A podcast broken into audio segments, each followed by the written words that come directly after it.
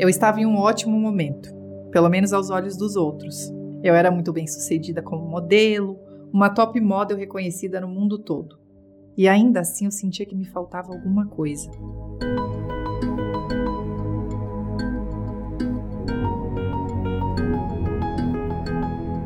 Ouvir a trajetória da Ana Cláudia é ter a certeza de ser embalada por uma doçura ímpar e muita determinação.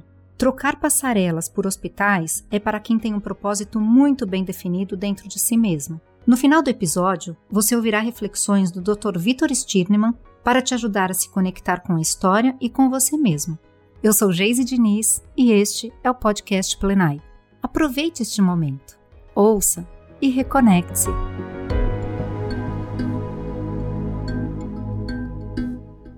Eu tinha 14 para 15 anos quando dei o primeiro passo fora de Joinville para iniciar minha carreira.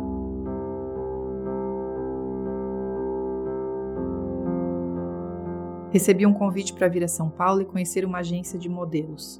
Eu era muito nova e para não vir sozinha viemos eu e minha mãe, completamente às escuras, sem saber de nada, só para ver do que estavam falando.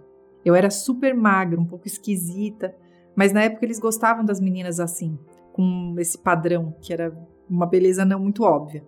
Chegamos na agência e era véspera da primeira São Paulo Fashion Week em 1996. E estava uma correria, todo mundo louco. Ninguém nem olhou na minha cara. Fiquei lá sentada num sofazinho o dia inteiro. Até que veio uma pessoa e falou assim: É, então, o dono da agência não vai poder te ver hoje porque ele está muito ocupado. Você vai ter que ficar até amanhã. E aí mandaram a gente para um apartamento de modelo. O lugar era bem triste para dizer o mínimo.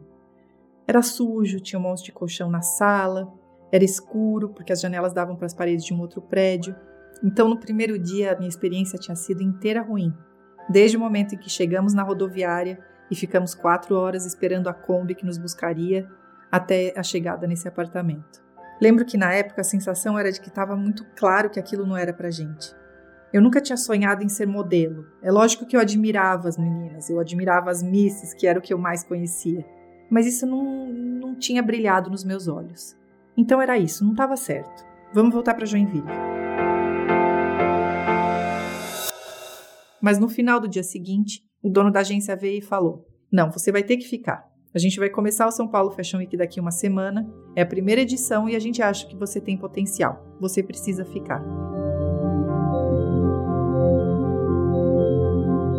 Eu fiquei, fiz desfiles nessa primeira edição e a partir desse momento começaram a aparecer trabalhos mais frequentes. Eu voltava para Joinville, aí recebia uma ligação e vinha para algum trabalho. Era muita relação, mas a sensação era de que eu nunca seria uma supermodelo, uma top model. Mas eu também já tinha envolvido tempo e energia demais para desistir sem ter ido até o fim. Pelo menos o fim que me deixasse satisfeita.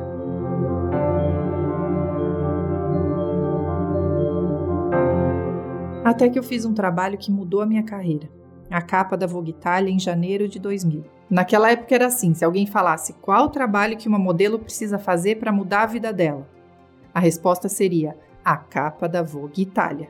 Quando eu fiz, foi uma grande realização e de verdade mudou completamente o meu patamar como modelo.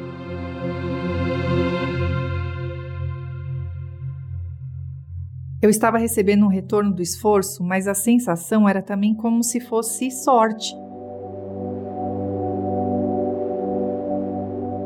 Não que eu não tivesse ralado, porque eu ralei muito, suei muito para conseguir me dedicar a essa profissão, que era muito difícil para o tipo de família que a gente era. Todos muito grudados e com um estilo de vida mais tranquilo. Aliás, minha família também teve que se sacrificar bastante. Mas ainda assim, quando cheguei lá, a sensação era de que faltava um fundamento. Não sei explicar. Era incrível ter chegado aqui, mas não tem um alicerce. Era como se já naquela época, finalmente uma grande modelo, eu sentisse falta de alguma coisa.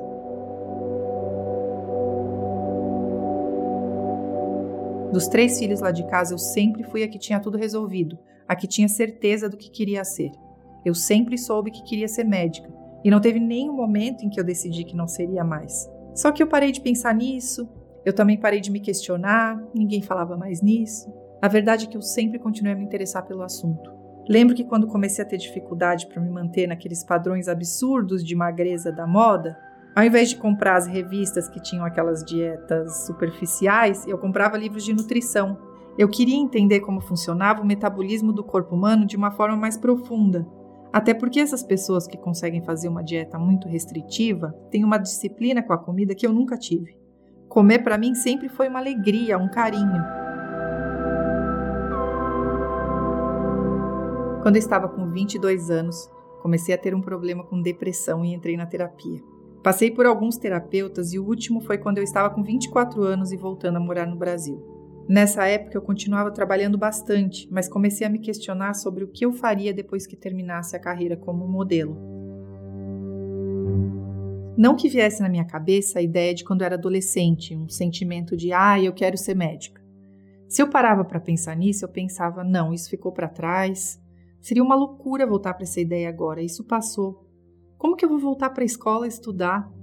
Tinha essa nuvenzinha na minha cabeça de que aquilo tinha passado, tinha ficado para outra vida, não para essa. Foi aí que o meu terapeuta, que sabia que eu gostava de medicina, falou: Por que, que você não vai fazer o cursinho e vai fazer a faculdade que você queria fazer? Aí ele começou a me irritar. Eu achava que esse homem estava doido ou estava querendo me deixar animada, porque qual seria a chance de eu começar agora uma faculdade? E ele começou a me estimular. Você se matricula no cursinho, vê o que acha. E assim, de 29 para 30 anos, realmente eu me matriculei em um cursinho. Eu lembro bem que liguei para os meus pais e falei: olha, eu vou me matricular num cursinho, vou prestar para medicina no final do ano. A chance de eu passar é minúscula, mas eu quero aproveitar isso como uma experiência. Quero aprender no cursinho que eu não fiz quando era mais nova e eu quero resgatar isso, sem muitas cobranças. Meus pais e meus irmãos, na verdade, só faltou soltarem fogos de artifício. Acho que eles me conheciam de verdade e sempre souberam que era isso que me faltava. Me deram um super apoio e até vieram para São Paulo um dia antes de eu entrar no cursinho, como se fosse para me levar no meu primeiro dia de aula na escola.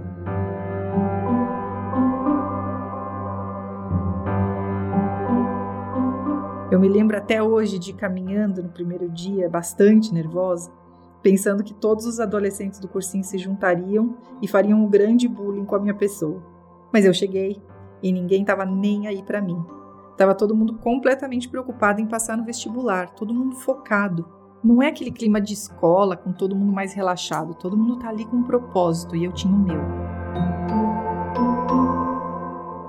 Na primeira semana me encantei com algumas matérias e com a sensação de voltar a estudar. Mas tinha desespero também. Achei que nunca conseguiria aprender de novo matemática, química.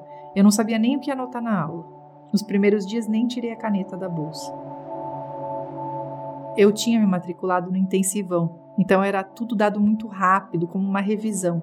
Eu lembro bem de na segunda semana pensar: olha, a chance de eu aprender isso aqui é minúscula. Eu vou sentar, escutar e aproveitar a aula. Mas na verdade eu fui me redescobrindo como aluna. Tinham algumas aulas que eu não dava muita atenção na escola, como história, geografia, mas depois de ter viajado tanto era diferente. Tinha morado em Paris, em Milão. Então as aulas passaram a ser melhor do que assistir um filme. Era muito gostoso. Fiz seis meses desse intensivão e no final do ano fiz algumas provas para ver como me sairia. E realmente fiquei bem longe de passar. Mas eu gostei da experiência, gostei muito do cursinho e me animei. Decidi fazer um ano inteiro para aprender algumas coisas de verdade. Isso era 2012 e as aulas começaram em março. Minha rotina era ficar a manhã toda estudando no cursinho e voltar para casa à tarde para fazer algumas coisas de trabalho como modelo. Era um projeto meio solitário, e mesmo as minhas amigas não entendiam muito o que eu estava fazendo, porque era um mundo bem diferente do que até então vivia na moda.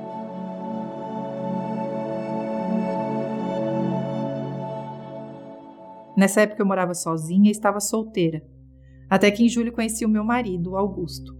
Falei para ele que estava fazendo cursinho e, para minha surpresa, ele achou o máximo e resolveu acreditar no meu projeto.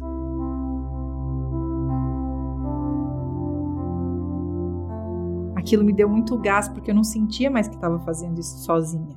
Em seguida, eu fiz amizades com algumas colegas de cursinho e que viraram grandes amigas. Elas ficavam à tarde na biblioteca do cursinho estudando e eu passei a ficar lá também. Chegou o final do ano e fiz as provas novamente. Conferi as primeiras que tinha feito e de novo não tinha ido bem. Foi frustrante, mas lembro que não cheguei a ficar triste, porque era um projeto meu e ninguém sabia. Não havia cobrança por parte de ninguém. E eu tinha adorado a oportunidade de estudar mais velhas matérias de segundo grau. Sentia como se fosse um presente. Continuei fazendo as provas e teve uma que eu achava que tinha ido melhor. Eu tinha a sensação de ter ido bem, mas não tinha nem corrigido mais, porque combinei com uma amiga minha do cursinho de não olhar mais o gabarito, porque só me frustrava. Mas ela insistiu que eu deveria conferir. E lembro até hoje desse dia, eu corrigindo essa prova e vendo que tinha acertado 94%. Ela olhou para mim e falou: Você passou, 94% você passou. Eu falei: Então, essa prova não era das mais difíceis. Acho que todo mundo deve ter ido bem. E ela: Não, não, não, não, não é assim. Pode ter sido fácil para você, mas não para todo mundo. Eu acho que você passou. E aí foi um nervoso de expectativa até esperar o dia em que sairia a lista. Saiu e eu passei. Esse foi um dos dias mais felizes da minha vida. Até hoje não acredito, eu fiquei em 37º lugar e foi muito legal. Sabe aquela sensação de quando fiz a capa da Vogue Itália, de que eu achava que era sorte? Agora era diferente. Quando passei no vestibular, aquilo tudo dependia de mim. A conquista tinha outro gosto. Me dá até vontade de chorar quando eu lembro desse momento. Eu já tinha conquistado muita coisa, já tinha minha casa, eu vivia muito bem. E acho que isso muda a visão e o jeito como você faz as coisas.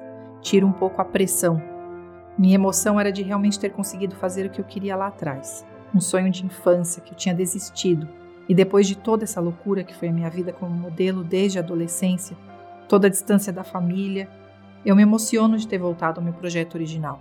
Era um propósito de vida que era meu e foi deixado de lado por uma vida que eu gosto, que me trouxe muitas coisas mesmo, mas que era também uma vida com a qual eu não tinha sonhado. Por isso, eu choro quando lembro de passar no vestibular e trago muitos outros momentos emocionantes e transformadores de tudo que vivi desde então.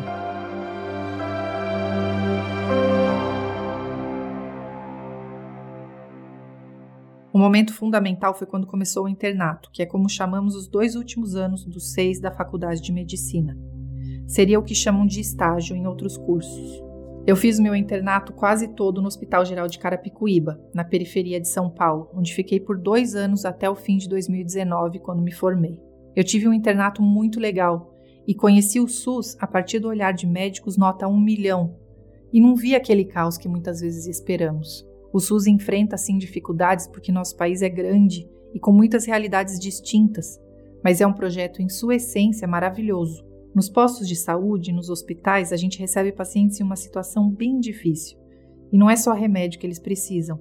Em muitos casos, o simples fato de você ouvir o paciente Explicar para ele como tomar uma medicação já significa muito em lugares vulneráveis.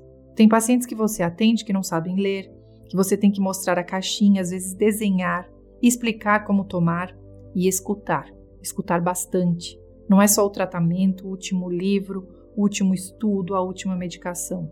É muito mais complexo do que isso e demanda muito o lado humano do médico, não só a capacidade de saber estudar. É preciso estar ali de peito aberto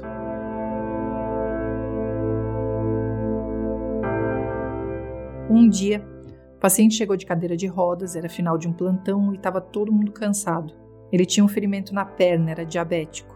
O ferimento estava infeccionado e ele teria que internar. O filho dele, que devia ter uns 20 anos, começou a chorar compulsivamente, falando que ele não poderia internar o pai porque naquela idade seria obrigatório um acompanhante. Ele falou que era só ele e o pai no mundo, não tinham ninguém, nenhum amigo, nenhum familiar, nem nada e que ele tinha acabado de conseguir um emprego e ele não poderia faltar porque eles não tinham mais nada em casa, nem para comer nem para beber. Eu pensei na hora: meu Deus do céu, o que a gente faz aqui é nada. O buraco é muito mais embaixo.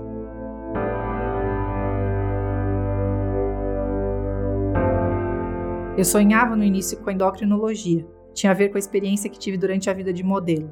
Mas depois de dois anos em Carapicuíba, vi que eu queria mais não queria cuidar só dessa parte de um paciente, eu queria cuidar de uma maneira mais ampla. Duas professoras que eu tive me inspiraram muito, e a alegria delas, além de tratar bem o paciente, de serem impecáveis em relação ao tratamento, à técnica, à ciência, elas falavam com carinho, elas colocavam a mão no ombro para escutar, elas viraram as minhas musas e me deram uma referência fundamental da médica que quero ser, do propósito que busco na medicina. Eu conheci elas duas no internato e aquilo que eu imaginava de um consultório bonito, num lugar bonito, meio que se desmanchou.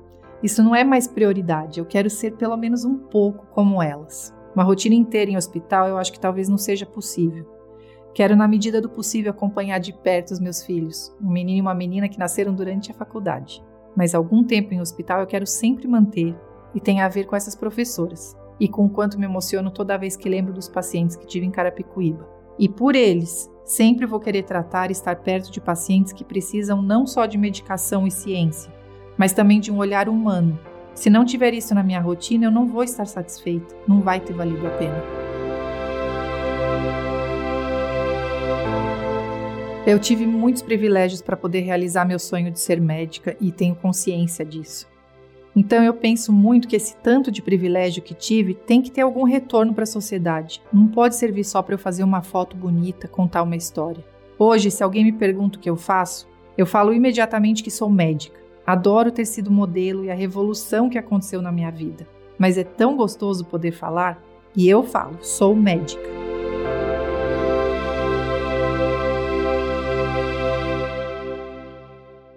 O que é o sucesso? Nós todos crescemos ouvindo que sucesso é ter resultados. E que resultados são estes? Em nosso tempo, quase tudo gira em torno da fama e da fortuna. Se você construiu o seu patrimônio, se você se tornou popular, se desperta inveja dos outros, então, dizem, você chegou lá.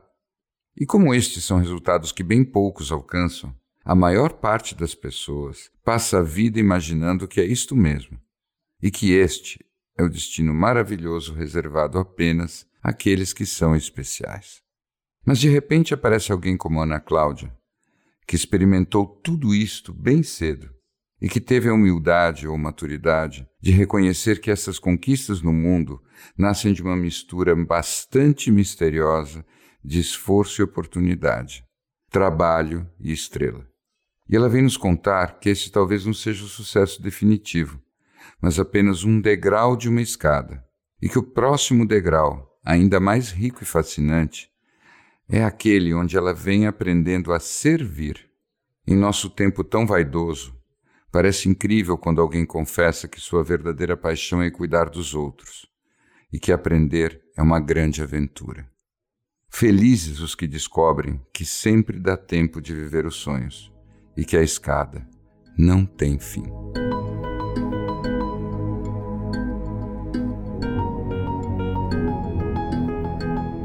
As nossas histórias não acabam por aqui. Acompanhe semanalmente nossos episódios e confira nossos conteúdos em plenai.com e no perfil Plenai no Instagram.